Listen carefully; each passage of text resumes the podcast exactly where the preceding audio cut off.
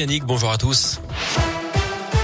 Et on commence par vos conditions de circulation dans la région. Ça roule plutôt bien autour des grandes agglomérations actuellement. Attention tout de même sur les routes avec une circulation qui sera dense samedi en direction des stations de sport d'hiver des Alpes.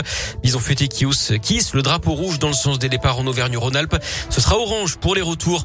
À la une, Nordal Lelandais a-t-il eu des échanges avec une adolescente et consulté des sites pédopornographiques en prison? C'est ce qu'a laissé entendre hier maître Fabien Rajon, l'avocat de la mère de Maëlys. Des propos qui ne reposent sur rien, c'est faux, affirme ce matin maître Jakubowicz, l'avocat de l'accusé.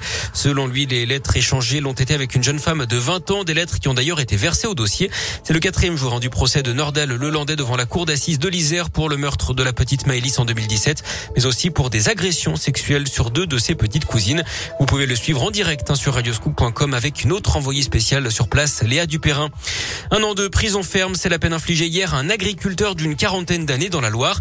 Il a été reconnu coupable d'avoir proféré des injures racistes envers un automobiliste avant de le percuter à l'aide de son tracteur.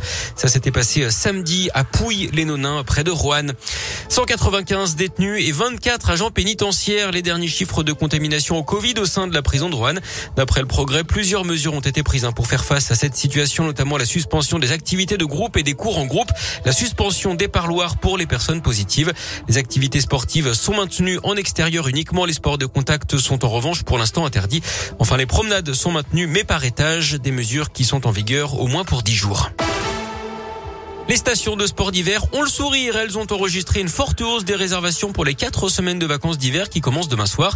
Elles prévoient un taux d'occupation de 82% contre 79,5% sur la même période avant la crise de 2020 liée au Covid. Le commerce en ligne aussi se porte bien. Il a progressé de 15% l'an dernier par rapport à l'année précédente qui était déjà considérée comme une année hors norme. Un exercice attentat aujourd'hui, en ce moment d'ailleurs au Tour au Parc à Romanèche-Torin, c'est en Saône-et-Loire, c'est jusqu'à midi. Des mouvements de véhicules peuvent intervenir et des sirènes retentir. La préfecture qui demande à la population de ne pas relayer de fausses informations et de ne pas propager de rumeurs, notamment sur les réseaux sociaux. On passe au sport avec les premiers Français attendus dans les prochaines minutes sur les pistes chinoises au JO d'hiver de Pékin avec les qualifications du ski de boss. La favorite est d'ailleurs française. Il s'agit de Perrine Lafont, championne olympique en titre. Et puis trois candidats de la région seront bien présents dans la prochaine saison de Colanta, deux du Rhône, Ceta et Bastien, et un de la Loire, Jean-Charles. Cette fois, on le cap sur les Philippines après l'épisode des légendes marqué par des faits de tricherie.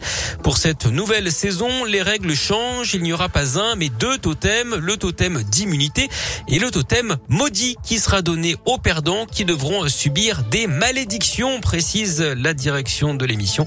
La saison débutera le 22 février à 21h10 sur TF1. Merci beaucoup.